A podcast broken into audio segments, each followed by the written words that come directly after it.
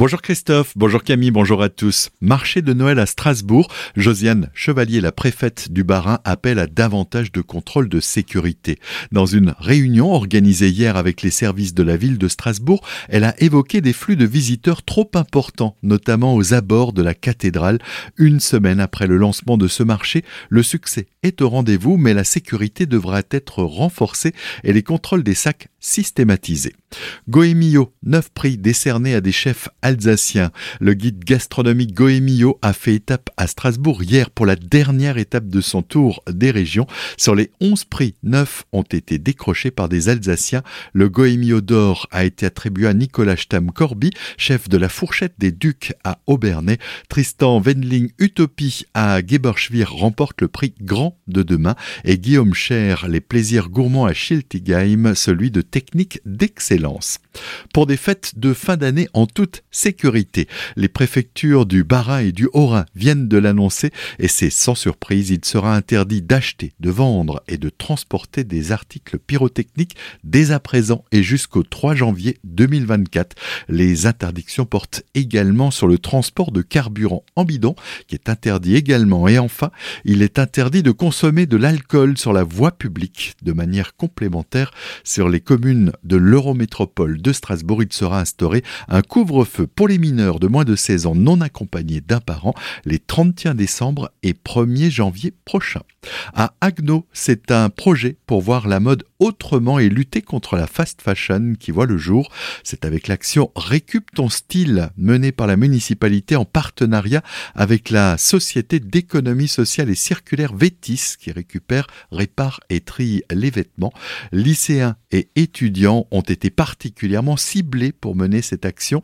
Les précisions de Marie-Odile Becker, adjointe au maire Ville Durable. On organise des réunions par groupe avec ces jeunes. On a un petit film de 8 minutes qui fait par l'ADEME sur cette industrie textile, comment ça se passe. Alors ce film est très sympathique parce qu'il y a les dessous, effectivement, de comment ça se passe au niveau environnemental, mais aussi au niveau social. Souvent, ces vêtements sont faits dans des conditions sociales inacceptables. Les jeunes, ils sont très sensibles et à la fin donc de cette heure, il y a beaucoup d'échanges et on leur dit, bah écoutez, vous avez tous des vêtements dans vos placards avec vos familles. Il y a un challenge, ramenez ces vêtements. La société Vétis va les collecter.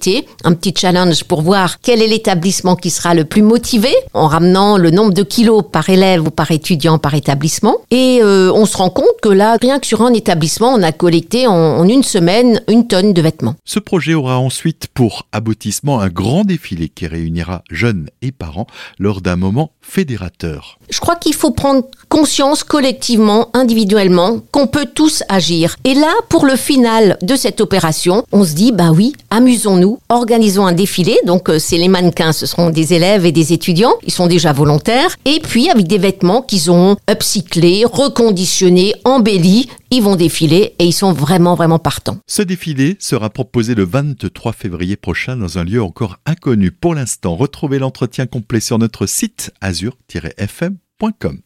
Sécurité civile, un exercice d'application du plan particulier d'intervention. Le PPI du site Alzachimie Butachimie à Chalampé sera déployé aujourd'hui.